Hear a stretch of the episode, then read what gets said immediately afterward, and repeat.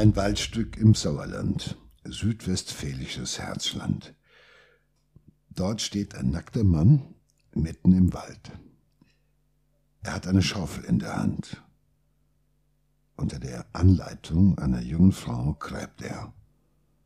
Er schaufelt sein eigenes Grab. Herzlich willkommen zu unserem Podcast im Kopf des Verbrechers. Wir, das sind Joe Bausch und Sina Deutsch.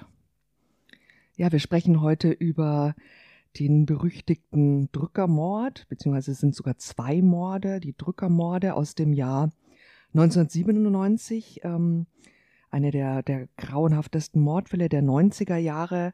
Ähm, und zwar spielt das in einem Milieu, das so in, damals in den 90ern so seine Hochzeit quasi hatte, und zwar ähm, Drückerkolonnen. Und Drücker, das ähm, waren damals Zeitschriftenverkäufer, ne, die von Haustür zu Haustür gegangen sind. Die Haustür aufdrücken oder die Klinke drücken, also Klinken putzen, Klinken trocken. Daher kommt das, weil natürlich im Laufe des Tages unzählige Klinken gedrückt werden. Und natürlich wird auch Druck gemacht auf die Menschen hinter der Haustür, weil es geht darum, möglichst viele Abos zu verkaufen oder sowas, weil das heißt Abos für Zeitschriften, was weiß ich, man kann alles versuchen, an der Haustür loszuwerden. Und natürlich bedeutet das mit Nachdruck Scheine machen, nennt man das. Also ganz viele Abos im Laufe des Tages abzuschließen. Und wer die meisten Abos abschließen kann, der ist natürlich dann der, Groß, der Große unter den Drückern. Und wem das nicht gelingt, weil er halt einfach nicht genug Druck machen kann auf seine Opfer, der ist halt der Loser. Ich weiß gar nicht, gibt es sowas heutzutage noch? Eigentlich ich habe schon oder? lange nicht mehr. Ich glaube, das äh, Internet äh, hat irgendwo äh, das abgelöst. Vielleicht gibt es hier heute nur noch im Internet, dass immer sowas aufploppt. Abonnieren Sie. Abo-Falle kennen wir doch jetzt. Naja, wer, wer, wer immer äh, an der Hausfalle. wir kennen heute Abo-Falle. Ja, das stimmt. Abo-Falle heißt, wenn du einmal falsch was angeklickt hast, bist du verraten und verkauft und äh, bezahlst halt einfach einen Haufen Geld. Und ungefähr so ähnlich ist das auch. Du wirst reingelegt. Und es geht darum, möglichst viele Leute reinzulegen und äh, du kriegst da Provisionen. Das heißt, diese Drückerkolonnen lebten von den Provisionen, weil sie, wenn du halt äh, Ab Abonnements abgeschlossen hast, was war es für Sternspiegel, äh, Bild der Frau, bla bla bla, und äh, dann bekommt die Drückerkolonne ungefähr das, was äh, das Einkommen aus der Zeitschrift von einem Jahr. Das geht um richtig viel Geld. Und natürlich kriegen die Jungs da, die armen Würste, die an der Tür äh, rumdrücken, kriegen auch nur einen Bruchteil, weil der Drückerboss sorgt ja dafür, dass sie von A nach B gebracht werden. Der sorgt dafür, dass sie sozusagen die einzigen sind, die vor Ort sind, so ähnlich wie das heute bei den Bettlern ist, dass man dafür sorgt, das ist mein Revier genau wie so rumänische ja, ja, klar. Na, das, Bettlerbanden. Das sind Banden, das sind also so ein mhm. vagabundierender Horden. Man wohnt zusammen, man ist immer unterwegs. Die haben ja kein Zuhause, sondern man wohnt zusammen in irgendeinem abgerockten Hotel oder sonst was. Maximale Kontrolle untereinander findet statt. Und äh, man ist halt unterwegs und ab und zu springt einer ab und verschwindet über Nacht. Das ist auch wurscht. Es gibt ja nicht so Arbeitsverträge wie äh, acht Stunden äh, arbeiten, anderthalb Stunden Pause, äh, Frühstückspause oder sowas. Es sind im Endeffekt alles Einzelkämpfer, aber die in einer Kolonne funktionieren und kontrolliert werden. So, damit auch klar ist, der macht nichts auf eigene Faust. Ja, ja. Also jetzt äh, kenne ich das nur von so äh, äh, Telekom-Anbietern, also Telekommunikations, nicht die Firma äh, meinst, Anbieter. Die, die kommen an, immer, ja, die, die kommen, ja, an? ja, die sind an der Tür. Ganz oft kommen die hier ins bei Haus. Mir, und bei mir rufen die immer nur an und äh, willst du äh, Willst du Rose kaufen? Also Nein, das willst du, willst du, wahrscheinlich, willst du Abonnement? Wahrscheinlich äh, kann man, äh, kann man äh, mit Glasfaserkabel noch äh, mehr Geld verdienen oder mit Handyverträgen oder sowas viel mehr Geld verdienen als mit äh, Zeitschriften. Aber natürlich, wir kennen das ja. Ne? Überleg dir mal ein Beispiel eines Handyvertrages. Stell dir mal vor, du machst, es gelingt dir, jemand kommt zu dir an die Tür, sagt, Frau Deutsch, hier, das ist der super Vertrag, ganz günstig, kannst du das kaufen, ist das dabei, das dabei. Und du unterschreibst so. Und der bekommt dann dafür ungefähr das, was du in einem Jahr für das Handy bezahlen müsstest in den Vertrag. Das hat der dann verdient. danach erst verdient, die Telekom, Vodafone und wie sie alle heißen. Mhm. So weil man davon ausgeht, dass man das Abonnement dann hat. Ist ja so, man verpasst ja auch immer das zu kündigen, die Abonnements. Ja, genau. so, Einmal unterschrieben, mit so, lebenslang genau. beliefert. Und, so, und das, und das klappte natürlich speziell äh, in Zeiten der Wende, also nach 89, 90 fielen natürlich viele Drückerkolonnen in Horden irgendwo in den Osten ein, weil da kannte man das natürlich nicht. Im, im äh, real existierenden Sozialismus kam das nicht vor. Und natürlich hatten die da, sind die da über die hergefallen, über die armen Ossis, ja, äh, wie äh, die Heuschrecken und haben da richtig Scheine gekloppt und alles verkauft. Ja, also zurück zu äh, den Drückermorden. Ähm, ein Staatsanwalt hat äh, damals auch gesagt, äh, er hat äh, in seiner ganzen beruflichen Praxis ist ihm sowas noch nicht vorgekommen, dass äh, auch gerade eine 21 Jahre alte Frau, die die Morde begangen hat, auf so wirklich grausame Weise gemordet hat. Ähm, das war die 21-jährige Deborah O. Und äh, sie hat unter der Anleitung ihrer Drückerchefin Petra F. damals äh, äh, einen erfolglosen Drücker Thorsten M. sowie einen anderen Kolonnenführer Volkmar G.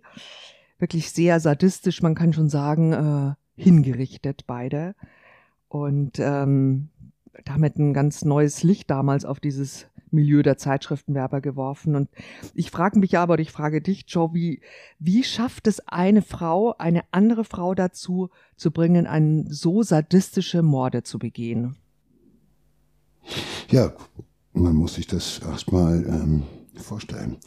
Ein 21-jähriges Mädchen begeht unter der Anleitung einer anderen, einer älteren Frau zwei grauenvolle Morde.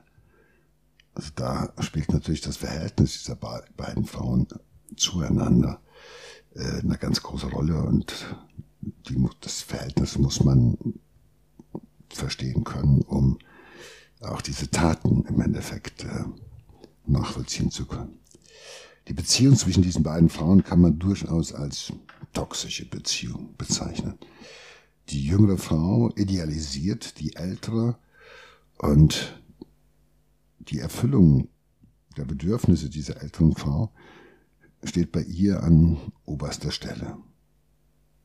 Ihr will sie auf jeden Fall gefallen. Und diese ältere Frau ist natürlich hochmanipulativ und herrlich und äh, nutzt diese Vergötterung natürlich auch schamlos aus. Sie instrumentalisiert diese junge Frau und nutzt sie zu ihrem Vorteil aus. Soweit, dass sie sogar für sie mordet, wenn, es, wenn sie es ihr befiehlt. Das Ganze muss man natürlich wissen, spielt natürlich in einem besonderen Milieu. Ähm, das sind ja ganz viele Menschen, die dort, das ist ein Milieu, das von Rücksichtslosigkeit, von Gewalt und von Druck geprägt ist. Eigentlich wird diese, diese Druckerszene wird eigentlich ja von Männern dominiert. Und es ist schon ziemlich ungewöhnlich, dass also eine damals Anfang 40-jährige Frau die Chefin ist von dieser Drückerkolonne. Wobei du hast eben Drückerbande gesagt. Also das Milieu hat schon was mit Bande zu tun. Also die, ähm, die Beziehungen untereinander und die Wirkprinzipien im Zwischenmenschlichen, die haben schon sehr viel von Bandenstruktur. Das muss man ganz klar sagen. Und so eine Meute zu motivieren, das ist nicht leicht. Und deshalb ist es ganz besonders, dass es hier eine Frau ist. Und in diesem Milieu gelingt es nur, diese Meute zu kontrollieren und zu motivieren durch maximale Kontrolle, durch Unterwerfung und zwischenmenschliche Aspekte. Die zählen nicht. Wie sich der Einzelne fühlt, ob es ihm gut geht oder schlecht geht, was der denkt. Es ist Schnurz. Es Einzige, was zählt, ist der gemeinschaftliche Erfolg. Das ist sozusagen so eine Bandenmentalität. Wir halten zusammen und wir machen Kohle. Und die Chefin muss natürlich mit großer Härte und ohne jegliche Nachsicht agieren. Und das Verrückte ist, diese junge Debbie, gerade mal 21, versucht es ihr gleich zu tun. Vielleicht spielt auch so etwas wie eine sexuelle Hörigkeit eine Rolle, aber das ist irgendwie doch noch im Bereich des Spekulativen. Äh, jedenfalls haben sie offenbar ein gemeinsames Verständnis und eine gemeinsame Vorstellung, wie man mit schwachen Männern umgehen muss, indem man sie halt eben äh, schlecht behandelt, indem man brutal auch sein kann. Und die Jüngere versucht es der Älteren gleich zu tun. Und das, man muss sich überlegen, das sind ja keine Menschen in dieser Drückerkolonne, die jetzt irgendwie, was weiß ich, abends nach Hause gehen zur Familie und so weiter. Man ist auf Montage unterwegs, wochenlang, monatelang, weg von zu Hause, immer an einem neuen Platz und es wird immer, man ist, also man ist wirklich wie so eine Bande, die vagabundierend durchs Land zieht oder sowas, wie so eine Heuschreckenplage ist man da unterwegs.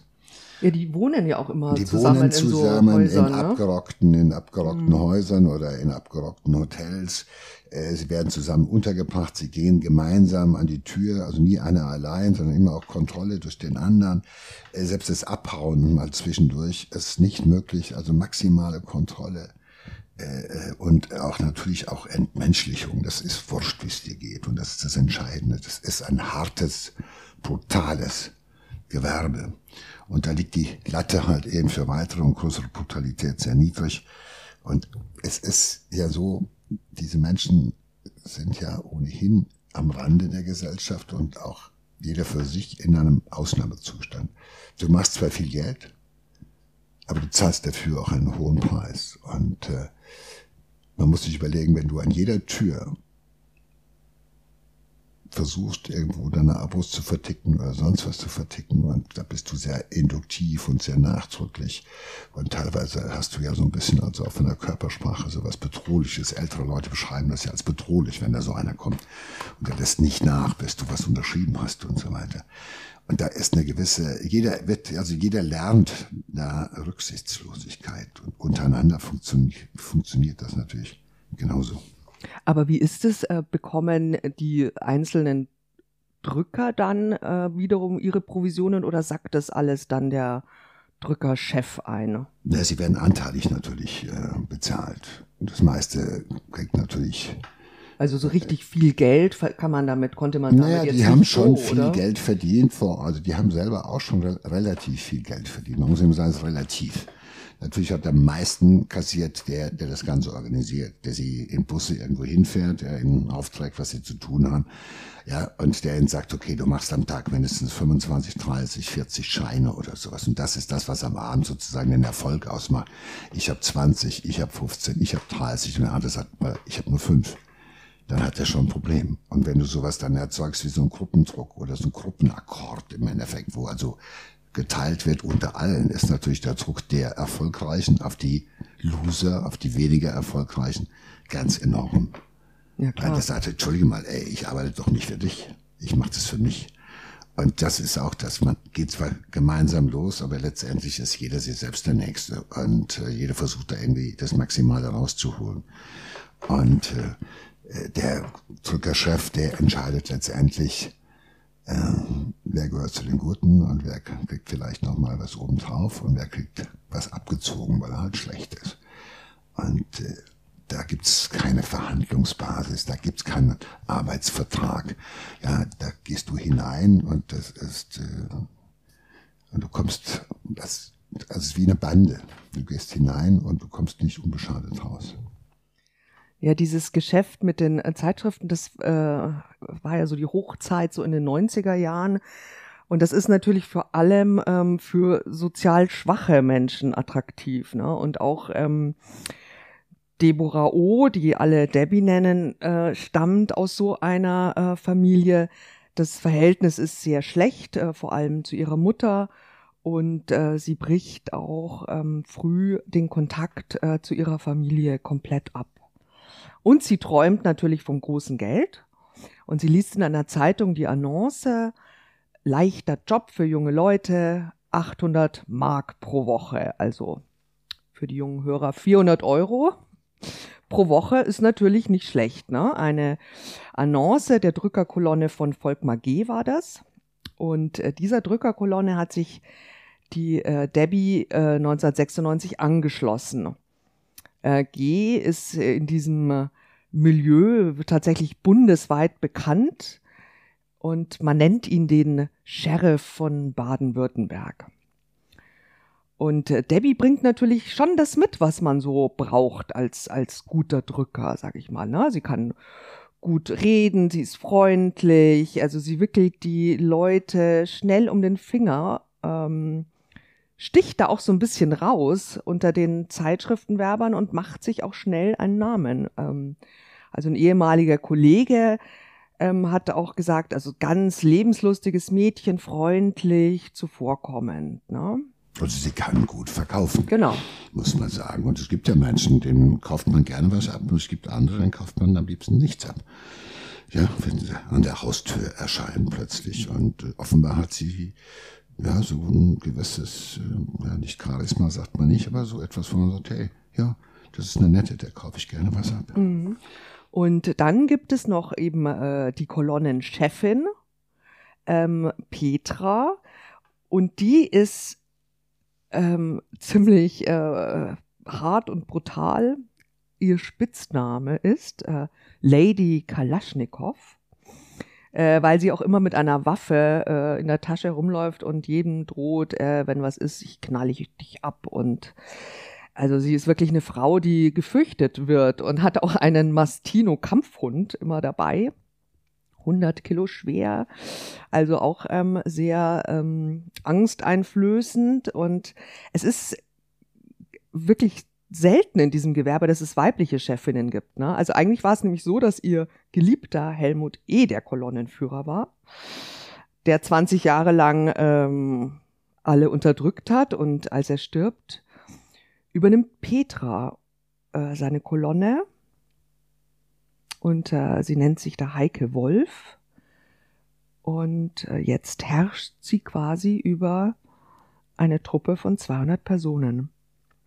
Und innerhalb dieser Kolonnen gibt es auch ganz, ganz eigene Gesetze. Ne? Also äh, sie, ähm, bei ihr steht Gewalt wirklich an oberster Stelle. Also sie hält ihre Drücker schlimmer als Sklaven. Und es gibt auch eine Aussage von ähm, einem Wirt, einem alten Drückerboss, ähm, der Wirt einer Stammkneipe im Westerwald. Ja, aus meiner Heimat. Nee, wieder in deiner Heimat, Uncle Sam. Uncle Kennst du Sam, dieses Etablissement? Natürlich kenne ich das Uncle Ernst? Sam noch, ja. Und ich glaube, ich kenne auch noch den Wirt und der Wirt hatte, glaube ich, mal auch ein Verhältnis zu mit äh, Petra, damals vier, fünf, sechs Jahre vorher. Und er hat auch später ausgesagt, ich war damals äh, vor circa fünf Jahren mit ihr zusammen. Damals hat sie noch für eine Agentur, für eine Begleit, also Escort Service gearbeitet. Äh, und er hatte auch den Eindruck, äh, dass Petra sich äh, ganz massiv verändert hat. Und sie sei kälter geworden. Und auf Hessisch hat er gesagt, Kälte, das war nicht mehr die Petra, wie diese früher war. Ne? Ja, auch eine Nachbarin erzählt, dass äh, Petra also einem Drücker mit einem Baseballschläger einfach eins auf den Kopf gehauen hat und der musste dann mit dem Krankenwagen abgeholt werden. Also tatsächlich eine, äh, eine Schreckensherrschaft. Und ähm, eben als Helmut E. Äh, stirbt, begegnen sich Debbie und Petra zum ersten Mal bei dieser Drückerbeerdigung tatsächlich und damit beginnt die Geschichte eines mörderischen Duos. Debbie ist natürlich sofort fasziniert von dieser starken und selbstbewussten Kolonnenführerin und auch Petra sieht Vorteile in dem jungen Mädchen. Ja, zwischen den beiden Frauen entsteht eine ja, ja, innige Freundschaft, ich weiß es nicht, oder doch eine erhebliche Abhängigkeit auf jeden Fall. Und Petra braucht Debbie, weil sie eine wirklich talentierte Werberin ist und äh, ihr helfen wird, viel Geld zu machen. Und äh, Debbie hingegen schaut zu Petra auf, sieht in ihr äh, wie so ein Mutterersatz, Partnerin. Äh, sie ist fasziniert von Petras Stärke und äh, auch dem Respekt, den sie in diesem harten Milieu genießt. Und in einem äh, Brief äh, hat sie in einem Brief an Petra, hat sie damals ihre Gefühle auch äh, zum Ausdruck gebracht. Hallo Petra, hat sie geschrieben. Gerade hast du mich gefragt, ob ich dich noch mag. Das weißt du doch ganz genau. Du bist mein Zuhause, du bist mein Leben, du bist der erste Mensch, der so viel Geduld mit mir hat. Du gibst mir die Chance, mich zu ändern. Ich mag dich ganz doll. Dein Mistvieh Debbie. Das ist ein Zitat aus dem Spiegel übrigens, ne? Ja. Und Debbie ist eine junge Frau, die natürlich alle vorhandenen sozialen Beziehungen abgebrochen hat. Also die hat keinen Kontakt mehr zu Freunden, zu Eltern oder zu irgendwelchen Verwandten oder sowas. Sie ist sozusagen allein unterwegs und sie ist natürlich eine, die hat kein großes Selbstwertgefühl. Und sie will zwar eine starke Frau sein, sie will nicht verletzlich sein, sie möchte hart zu sich und auch den anderen werden können. Und jetzt begegnet sie dieser starken Frau, Petra, die das Erbe ihres Mannes angetreten hat und diese Druckerkolonne von über 200 Männern beherrscht. Und das beeindruckt Debbie. Und äh, weil diese Frau, die ist stark, die heult nicht, die zuckt nicht zurück, die schlägt zu.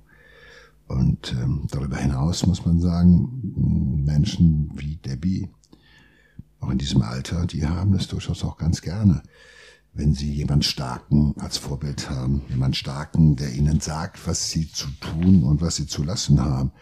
Und auf der anderen Seite auch äh, Sie in der Gruppe oder aus der Gruppe hervorheben. Also einerseits natürlich, also Zuckerbrot und Peitsche nennt man das, das Konzept. Ja. Also man hebt sie hervor und findet, sagt, du bist toll, du bist die Beste. Und auf der anderen Seite siehst du immer, dass die anderen in der Gruppe es dir neiden. Und das, diese Position musst du auch immer wieder halten und die musst du verteidigen. So ungefähr muss man sich das vorstellen. Aber sie ist jedenfalls bereit, sich manipulieren zu lassen. Sie saugt das wahrscheinlich mit ganz großem Impetus auf. Und weil sie wird zum ersten Mal, glaube ich, so empfindet sie das wichtig, genommen und sie wird wahrgenommen. Und das ist der Beginn von so etwas Ähnlichem wie Hörigkeit.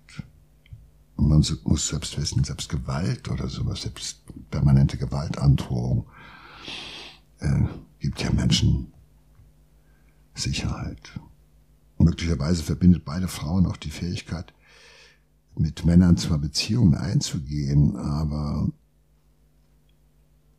dabei immer auch zu wissen, eigentlich muss man hart mit den Kerlen umgehen. Du darfst dich von ihnen nicht abhängig machen lassen, du darfst dich von ihnen, du darfst nicht weich werden. Und ich denke, so Brüche im Leben haben beide. Petra, das haben wir gerade erfahren, hat sich als äh, Prostituierte verdingt, zumindest als Begleitservice. Also sie hat alles gemacht, um an schnelle Kohle zu kommen. Und irgendwie hat sie irgendwann mal entschieden, ich lege mich nicht mehr für einen Mann hin. Und möglicherweise ist in dieser Zeit auch sehr viel Hass auf Männer entstanden und so eine sadistische Entwicklung hat da ihren, hat da ihren Lauf genommen. Also diese Beziehung zwischen den beiden Frauen fällt natürlich auch im Milieu auf. Also diese wahnsinnige Hörigkeit ähm, von Debbie, die wirklich alles macht für Petra. Sie will Petra 2 werden, sagt sie. Ähm, das soll sogar eine ähm, sexuelle Konnotation gehabt haben, aber das weiß man nicht so genau. Also es gibt so ähm, Aussagen, dass die, dass sie sich auch immer so Namen gegeben haben, so Schnecke und Hasi und dass da und dass was mitgeschwungen ist, aber das äh, ist jetzt reine äh, Spekulation. Denn ähm, Debbie ist nämlich eigentlich mit dem Drückerboss Volkmar G zusammen, also der Boss einer anderen Kolonne. Auch ein, äh, ein gefürchteter Chef. Er behandelt auch seine Kolonne schlecht. Auch Debbie behandelt er schlecht. Trotzdem wollen die beiden heiraten. Und ähm, ja, sie, ihre Beziehung ist genau wie dieses ganze Gewerbe von, von Druck geprägt. Ne? Also Debbie schreibt da auch in ihr Tagebuch mal, auch Zitat, jeden Tag nur Arbeit, keine Freunde, ist einfach scheiße. Ich liebe Volkmar, aber über einiges kann ich selbst mit ihm nicht reden, aber ich liebe ihn, nur das zählt. Tja, aber es kommt dann nicht zu einer Hochzeit, denn Volkmar G. wird Deborahs zweites Opfer sein. Das erste Opfer ist allerdings Thorsten M. Ja, das, der ist in der Kolonne von Petra und das ist so jemand, äh, auf den sie es besonders abgesehen hat. Also so ein, so ein, ein typischer Drücker, so ein Verlierer-Typ. Ähm, und äh, der schafft es natürlich jetzt nicht, so viele Zeitschriften an den Mann zu bringen wie, wie Debbie. Das ist eher so ein ruhiger, äh, redet nicht viel, ähm, ein bisschen Loser-Typ. Ne? Er bringt halt kein Geld ein. Und deswegen will Petra ihn bestrafen und äh, sie hat sich da was sehr Schönes ausgedacht.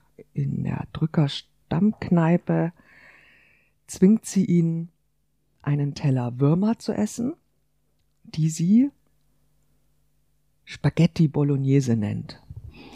Da will ich noch, fällt mir was ein. Ich habe mal vor 20 Jahren vielleicht einen Film gemacht. Äh, der hieß äh, Faust, glaube ich. Heiner Lauterbach spielte den.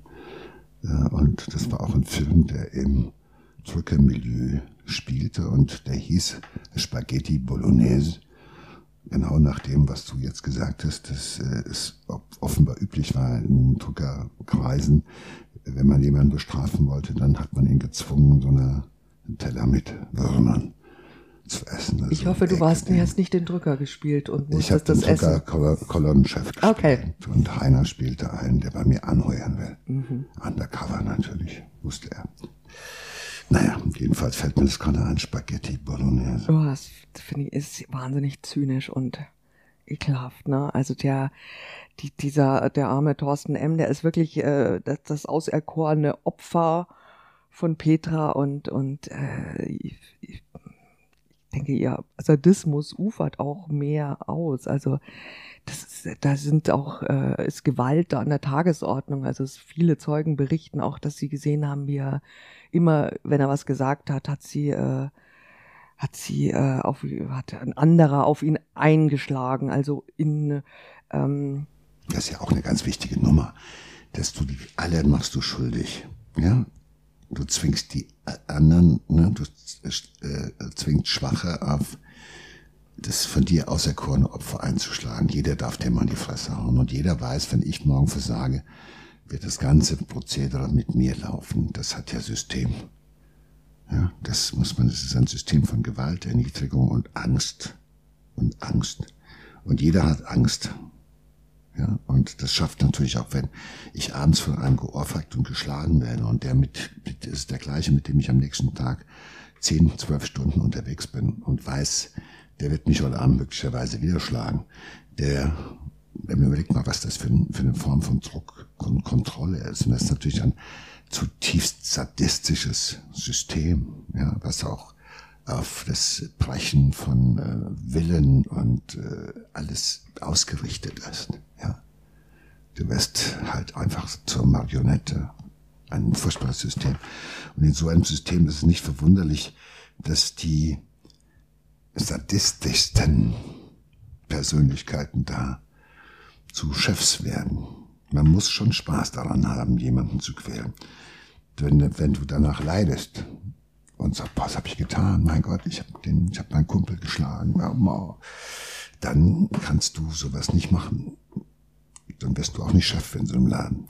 Und Thorsten ist so ein, ein Loser-Typ, sozial entwurzelt, äh, viele von denen brauchen so eine harte Hand, äh, jemand, der ihnen sagt, wo es lang geht. Ähm, es gibt viele, die schon mal im Gefängnis saßen, also entwurzelt sind, keine Kontakte haben zu niemand oder wo die Ehe gescheitert ist und man versucht nebenher irgendwie Geld zu verdienen an der Steuer vorbei, ohne dass man für irgendwas bezahlt, weil man kein festes Zuhause hat und so weiter. Und ähm, Sie sind auch bereit, sich unterzuordnen. Das kennen sie im Endeffekt. Sie sind manchmal in Systemen von Heimen und so weiter aufgewachsen, in denen sozusagen die Hackordnung immer klar ist. Und da haben sie gelernt, sich unterzuordnen. Und Petra zeigt allen, das kann euch auch blühen. Das ist auch ein Signal an Debbie. Du musst hart sein, du musst rücksichtslos sein, äh, wie ich das auch mache. Und äh, jeder ist glücklich, wenn er nicht die Gewalt von ihr spürt. Denn Petra ist ein Sadist. Das muss man ganz klar, weil sie genießt das. Und äh, ja, es ist ja auch ein Signal an Debbie. Du, ja, du musst auch so hart sein wie ich, weil sonst spürst du auch meine Gewalt. Genau, das ist ja auch, auch sozusagen die Debbie, die etwas aufs Podest gehoben wird, weil sie halt gut ist, weil sie toll ist, weiß aber, sobald sie versagt, sobald sie aus irgendeinem Grund nicht mehr die Leistung bringt, dann wird sie abserviert, dann wird sie genauso der Gewalt von allen ausgesetzt sein. Da wird sie auch abends auf die Fresse kriegen, wenn sie nicht genug Scheine gemacht hat oder sowas. Und das ist natürlich immer auch ein Moment. Du wirst zwar gepampert und gepudert ein bisschen und fühlt sich ganz gut und etwas sicherer als die anderen, aber du weißt, versagst du, bist du genauso wieder zurück ins Glied gestellt und bist, hast die gleichen, die gleiche Behandlung zu erfahren. Und das ist so ein bisschen was, was ich da äh, ähm, sehe, ähm, das ist so ein bisschen wie bei den Kindersoldaten. Ja, also und auf der anderen Seite, also die werden ja auch dann entmenschlicht. Und natürlich ist es so, dass äh, das Ganze auch so funktioniert, dass äh, Petra es genießt, wie es ihr gelingt, sozusagen Debbie auch abzurichten. Ähm, so ähnlich wie ein Bull. Nur, der hat nicht so viel Verstand, da macht es nicht so viel Spaß. Die Herausforderung ist dann nicht so groß. Ja, aber letzten Endes ähm, verliert sie also komplett die Geduld mit äh, Thorsten, dem Verlierer. Der kostet sie mehr Geld, als er einbringt und sie ähm, will ihn loswerden. Und äh, dazu schmiedet sie einen wirklich ähm, einen Plan, den man tatsächlich nicht anders als bestialisch äh, bezeichnen äh, kann. Ähm, also wirklich ein einmalig grausamer Plan und Debbie, ihre rechte Hand, soll diesen Plan ausführen. Ähm, am 24. Juli 1997 gehen die beiden Frauen mit ihrem Opfer Thorsten M und Petras äh, derzeitigem Liebhaber, auch einem Kolonnenmitglied Jörg Z, in einen Wald in der Nähe von Olpe.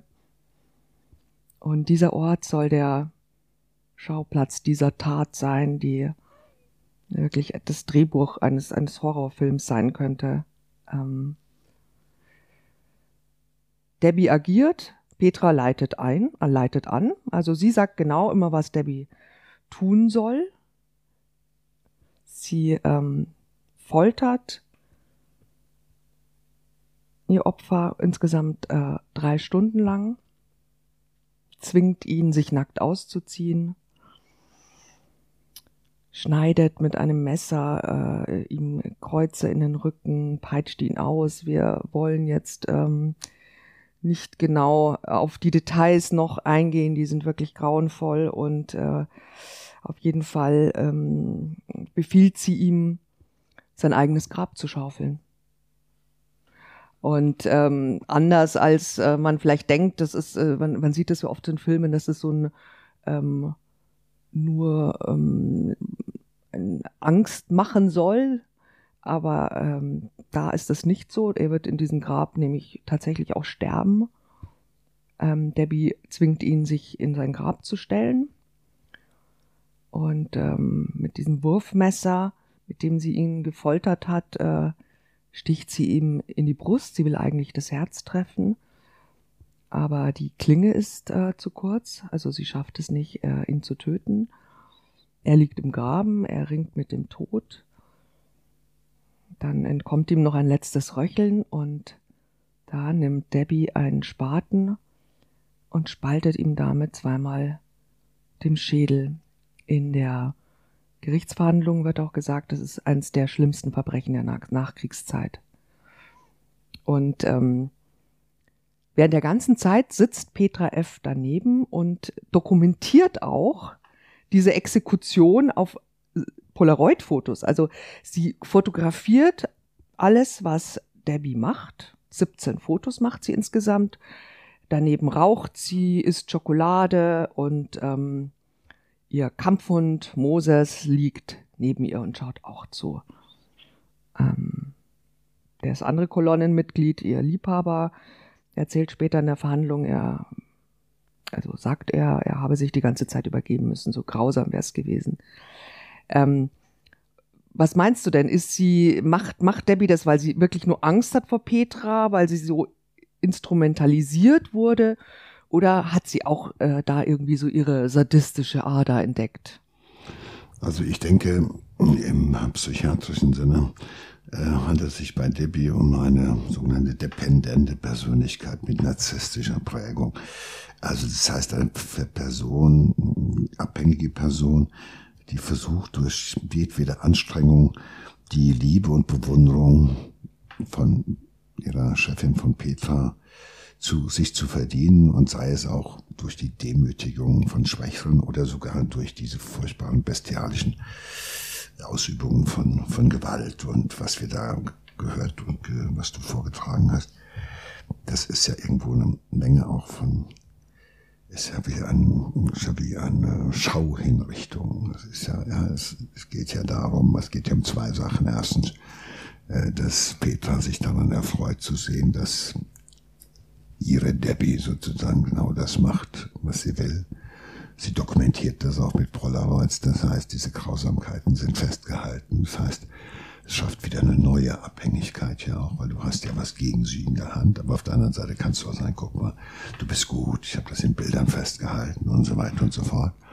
Und dass der Kerl neben ihr dann die ganze Zeit sich übergeben muss, während die beiden Frauen sozusagen agieren, das ist ja auch nochmal, du bist stark, du bist gut. Jedenfalls solange sie zuschlägt und unter den Anleitungen von Petra diese grausamen, bestialischen Verbrechen begeht, geht's ihr ja gut. Und äh, es ist natürlich auch eine Demonstration einer allgegenwärtigen, unabdingungslosen Machtausübung. Und äh, Petra sieht in diesem Moment halt, was sie geschaffen hat. Er hat. Sie hat eine junge Frau quasi zu einem Kampfhund gemacht. Die junge Frau will ihr gefallen.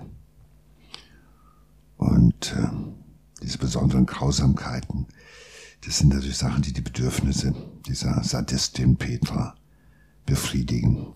Das braucht sie, das ist das, äh, das ist nicht mehr, das ist nicht mehr bestrafen von einem, das ist ja, auch wenn man auf die Einzel Einzelheiten schaut, das ist ja ähm, sadistische, sexualisierte Gewaltausübung und äh, Perversion. Und äh, die Initiatorin ist Petra. Und der anderen, der wie billige ich vielleicht noch immer noch so etwas wie so eine Abhängigkeit, so eine Hörigkeit zu, aber auch die will hoch hinaus. Ja, die macht es auch aus den Gründen, dass sie darüber Bestätigung erfahren will. Also sie ist, das ist auch der, die Motivation in dem Augenblick. Ich will, dass mich jetzt Petra als gleichwertig empfindet, dass die mich sozusagen weiter auch, ich will so sein wie sie. Das ist also auch eine gewisse narzisstische Entwicklung bei ihr. Sie will auch hoch hinaus. Sie tötet also nicht nur, um das klarzustellen, sie tötet nicht nur, weil es ihr befohlen wurde, weil sie muss. Damit kann sie sich, glaube ich, nicht herausreden. Äh, sie wusste schon, was sie tat. Aber überleg dir das mal, das Ganze, das ist ja wie ein Film, das ist ja wie ein grausamer, brutaler Film. Und mittendrin sitzt dann sozusagen diese Lady Kalaschnikow rauchend und gibt Anleitungen zu einer furchtbaren Folter mit Mord. Unfassbares Bild. Ja, aber das ist genau das, was halt eben, ich habe das eben schon mal angedeutet, was unter Kindersoldaten üblich ist, dass man halt vor den Augen aller anderen wird einer, der versagt hat, ja, der weglaufen wollte vor dem Feind, der wird halt gefoltert. Und zwar von jedem von den anderen unter Anleitung damit jeder weiß, ich kann hier auf keinen vertrauen. Der Typ, der jetzt mit mir doch freundlich lächelt und unterwegs ist, wird ihr alles berichten und wenn ich einen Fehler mache, dann bezahle ich das mit meinem Leben. Und zwar nicht nur, dass ich tot bin, sondern vorweg werde ich unvorstellbar gequält. Ein System von Angst, albtraumartig.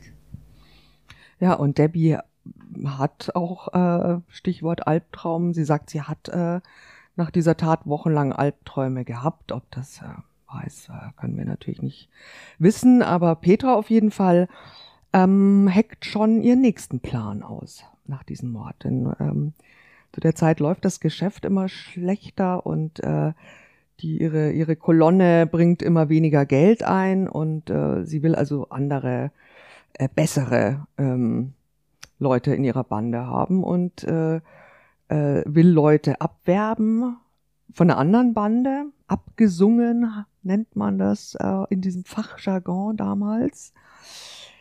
Ähm, sie will also Leute abwerben und, das reicht ihr aber nicht, es soll auch der Kopf einer anderen Drückerbande rollen und zwar der Kopf von Volkmar G., der Chef einer anderen Drückerbande und Debbys Verlobter.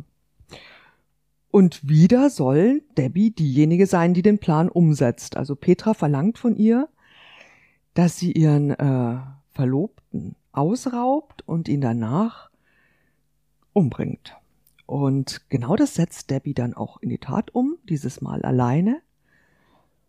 Sie fährt zu ihrem Verlobten. Er öffnet ihr natürlich nichtsahnend die Tür und lässt sie rein.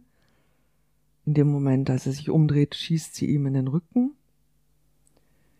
Sie raubt ihn aus, sie stellt unter anderem äh, drei Handys.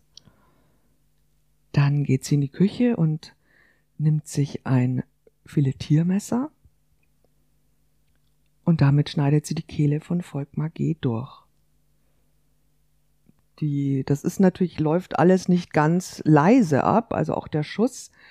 Und die Kolonne von Volkmar G. lebt natürlich auch mit ihm unter einem Dach, aber keiner rührt sich, es kommt ihm keiner zu Hilfe. Es ist einer der, der ähm, zwar der gefürchtetsten Drückerbosse Deutschlands, aber ähm, tja, keiner macht etwas, keiner hilft ihm. Vielleicht sind sie auch froh, dass er. Ich glaube, in diesem System reagiert man gar nicht, auch wenn der brutalste Chef irgendwo dann noch brutaler ermordet wird, dann ist das halt so, okay, die Bande wird sozusagen übernommen, fertig. Also das ist ja auch die Ausführung der Tat, ob das jetzt ähm, äh, alleine Deppes ähm, Plan war oder ob Petra dahinter steckte. Äh, offenbar ist es auch wurscht, also auch die Beziehungen untereinander, ob das jetzt Liebe, ich glaube, das ist weit entfernt von allem. Die glauben das zwar, sondern das ist alles eine Zweckgemeinschaft. Ja, du hast einen Liebhaber, du verlobst oder vermittelst jemanden an anderen und wenn es dir nicht passt, dann sagst du ihm hier, mach ihn fertig, mach ihn. Ne? Wir übernehmen halt die ganze Kolonne und das geht halt am besten, indem man halt äh, den Chef demonstrativ brutalst ermordet und vor Publikum abkehrt. Wenn seine Leute das mitbekommen, dann wissen die, okay, jetzt ist, der König ist tot, es lebe der König, so wie das im Mittelalter war. Ich schlage ihm den Kopf ab und dann wissen alle Bescheid, wie es weitergeht.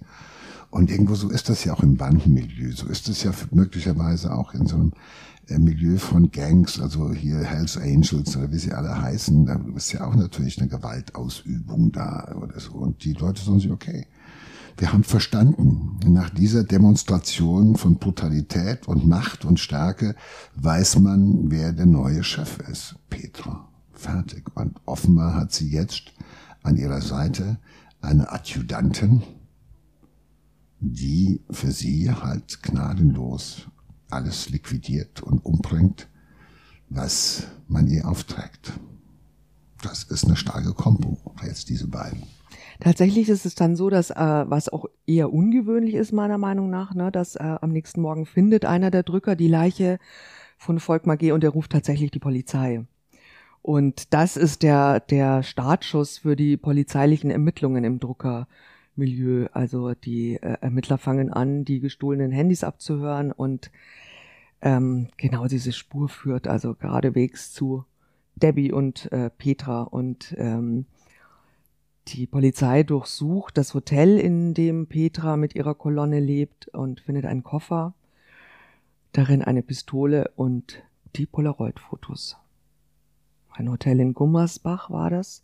Eher ein Zufallsfund, aber ähm, Petra hat das ja alles dokumentiert Und äh, die, die Ermittler haben also praktisch äh, eine Hinrichtung in mehreren Akten so würde ich es bezeichnen, gesehen. Ne? Also man konnte sehen, der Mann musste sich ausziehen, zweites Bild, er wurde so gequält, drittes Bild, er wurde geschlagen, viertes geknebelt, fünftes, er musste sein Grab schaufeln und so weiter. Ne?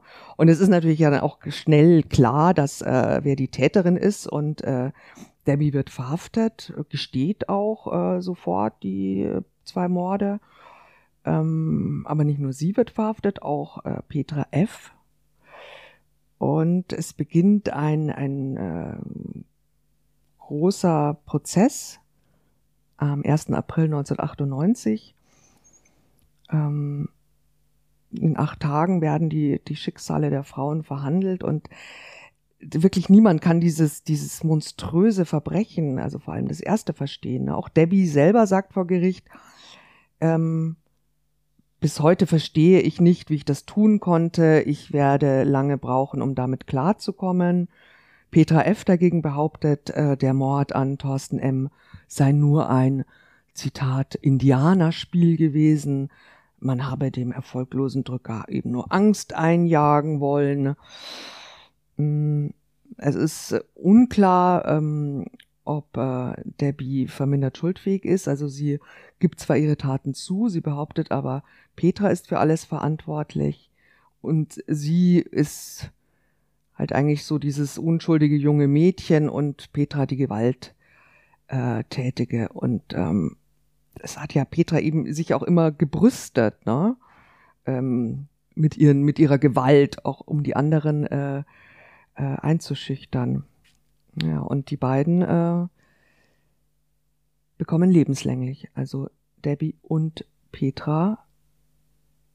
Und begründet, äh, die Richter begründen das durch diese ähm, das Mordmerkmal Mordlust, also ein, ein sehr seltenes äh, Mordmerkmal.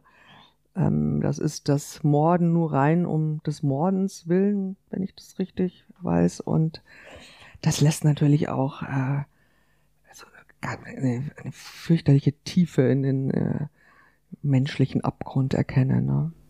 Ja, es ist ja beides, es sind ja mehrere Mordmerkmale. Also die hat man diese Mordlust und zweitens natürlich diese furchtbare Grausamkeit.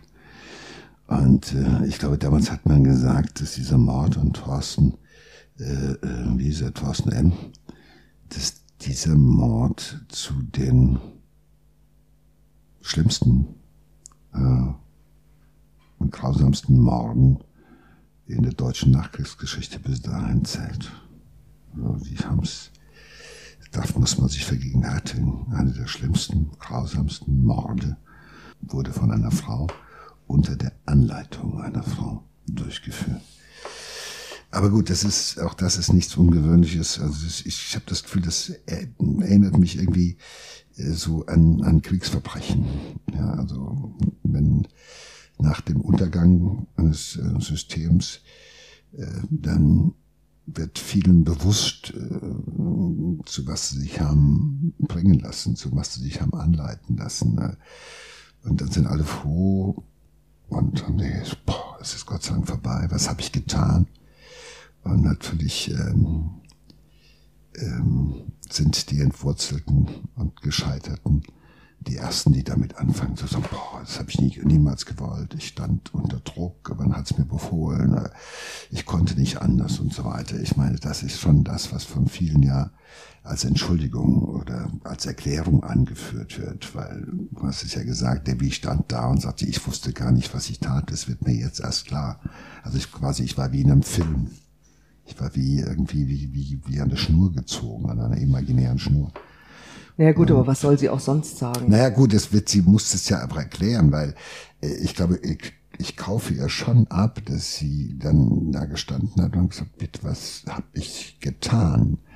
Äh, und natürlich hat sie das getan, weil äh, man hat sie auch, wenn, wenn das naheliegend ist, zu sagen, wahrscheinlich hätte Debbie O diese Tat niemals begangen, wenn sie nicht unter dem Einfluss von Petra gestanden hätte, ihrer Chefin, wenn es da nicht diese besondere Hörigkeit und Abhängigkeit gegeben hätte, wenn es nicht diese, ich immer, toxische Beziehung gegeben hätte und wenn nicht da zwei Frauen aufeinander getroffen und zusammengekommen wären, die jede für sich genommen sozusagen irgendwo in ihrer Beziehung äh, einen großen Webfehler hatten, also in der Persönlichkeit. Die haben sich ergänzt. Die eine war die Sadistin und die andere sozusagen auch so zu einer masochistischen Komponente, Abhängigkeit, narzisstisch auch. Und die kommen zusammen und dann wird dort ein Regiment des Schreckens äh, aufgebaut. Und äh, so, du musst überlegen, also wenn eine Frau eine andere dazu bringt, ihren Liebhaber zu erschießen und abzukehlen, dann ist das doch der größte Beweis der Macht, die man über diese Person hat. Ja, das ist so. Jetzt, das erste Thorsten war sozusagen die erste Probe. Und das, dieser brutale Mord an Volkmar war natürlich dann sozusagen das Meisterstück. Ja, das war, sie dazu zu bringen, einen Menschen, von dem sie sagt, äh, ich liebe ihn, ich werde ihn heiraten, äh, ähm, den umzubringen. Aber auf der anderen Seite in diesem Milieu äh, wird sie auch schlecht behandelt. Auch Debbie wird ja schlecht behandelt, also auch von ihrem Liebhaber wird sie schlecht behandelt, weil das zählt da nicht, wie gesagt. Zwischenmenschliche Emotionen, normale Emotionen, äh, das zählt nicht. Wenn man Menschen dazu bringen will, etwas Furchtbares zu tun, dann gelingt es am besten, indem man Angst und Schrecken verbreitet. Und das können Sadisten am allerbesten. Und Debbie war ein willfähriges Werkzeug. In gewisser Weise war sie Opfer, aber sie war auch ein willfähriges. Ja, und deswegen äh, bekommt sie äh, auch ähm, nicht die Schwere der Schuld. Also äh, das bedeutet also, sie hat tatsächlich nach einer 15-jährigen Haftstrafe die Chance auf Freiheit. Äh, sie weint auch vor Erleichterung, äh, als sie das Urteil hört. Ähm, ich konnte nicht äh, in Erfahrung bringen, ob sie noch irgendwo in einem Gefängnis sitzt, ob sie freigekommen ist. Wenn, dann wird sie auch sicherlich einen anderen Namen haben. Also das ist nicht, nicht zu recherchieren. Von Petra hingegen wissen wir, dass sie nie mehr aus dem Knast gekommen ist. Sie war nämlich äh, AIDS-krank und ist im Gefängnis wenige Jahre später auch ähm, gestorben. Gut, man kann vielleicht an dieser Stelle noch spekulieren dass sich irgendwann mal halt AIDS geholt hat, vielleicht sogar schon zu dem Zeitpunkt, wo sie äh, im Begleitservice unterwegs gewesen ist. Und wenn du weißt, dass du selbst irgendwie elendig verrecken wirst, möglicherweise, dass du dann halt einfach einen großen Hass und einen Zorn ausleben kannst, also möglicherweise. Aber das ist im Nachgang nur spekulativ. Ich glaube, wenn dem so gewesen wäre, hätte das Gericht dem auch entsprechend, äh, hätte das Gericht auch entsprechend das gewürdigt. Aber das alleine macht's ja nicht. Und ähm, ist das insgesamt ein ähm, Lehrstück über Sadismus und Gewalt. Und ähm, das Ganze handelt ja in einem Auffangbecken für Ausgestoßene der Gesellschaft, für Gebrochene, für Vergessene, wo eigene Gesetze herrschen, wo das Leben nichts zählt und die Angst vor dem Tod alles beherrscht. Debbies Bruder hat in einem Interview ähm, gesagt, dass er sich vorstellen könnte, also er davon ausgeht, dass das, was jetzt irgendwie so zum Vorschein gekommen ist, dass ähm, das Ding mit seiner Schwester quasi nur die Spitze des Eisbergs ist, weil tatsächlich waren ähm, 2000 Menschen in diesem gleichen Haus gemeldet. Und äh, da sind, weiß man von ganz vielen nicht mehr, äh, wo die äh, hingegangen sind, die sind vermisst, was ihre Schicksale kennt man nicht. Also es könnte natürlich auch sein, dass das äh, noch eine viel größere tödliche Dimension hat. Ja. Also zumindest äh, weiß ich eines, egal wie es mir gehen sollte, in einer Druckerkolonne möchte ich nicht anheuern.